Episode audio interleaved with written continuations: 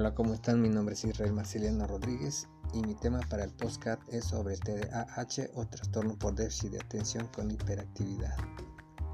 El TDAH es un síndrome neuronal. En la actualidad aún no se saben sus causas, pero sí sus síntomas en los niños, que son los siguientes. Falta de atención. Los niños se distraen muy fácilmente con cualquier cosa en cuestión de tareas escolares, un niño bien entre comillas realiza sus trabajos de 30 a 45 minutos, mientras que los niños con estos síntomas llegan a realizarlas en 2 o 3 horas.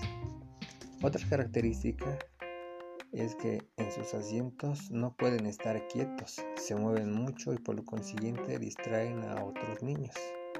Su permanencia en un solo lugar es de 3 a 8 minutos no miden sus movimientos y pueden dar un golpe inconscientemente a sus compañeros sin que ellos se den cuenta. Se tiene que ser repetitivo y no es que no escuchen, simplemente que su respuesta es tardía. A veces podemos pensar que son o que tienen dificultades auditivas, pero no es eso, lo que pasa es que las señales llegan tarde a su cerebro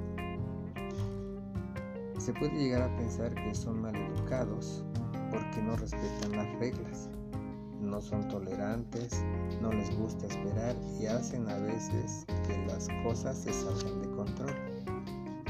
Cometen muchos errores, pierden cosas. Si los mandas por algo específico te traen otra cosa. Tienen dificultad para seguir instrucciones y no logran terminar lo que empiezan la mayoría de las veces no se concentran y este es el factor principal. En la, hiperactividad está inquieto, golpea la mesa, se mete bajo la mesa. Como no mira el peligro, escoge los juegos de los chicos mayores que él. Y logra entretenerse con ellos y puede hacer lo que los mayores hacen en esos juegos. Son muy expresivos y desordenados. Su vestimenta no siempre combina. Se apresuran a dar respuestas que a veces son incorrectas o interrumpen conversaciones y juegos.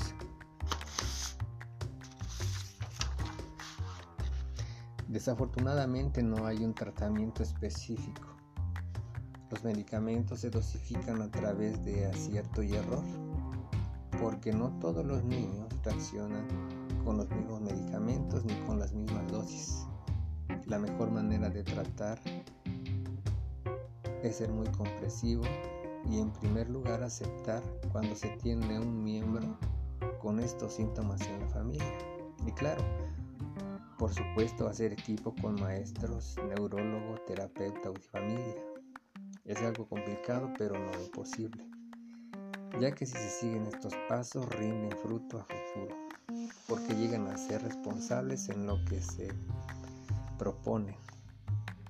En cuanto a los medicamentos, el Tradea es un, uno entre tantos que los mantiene concentrados por más tiempo y logran tener buenos resultados en el aprendizaje escolar.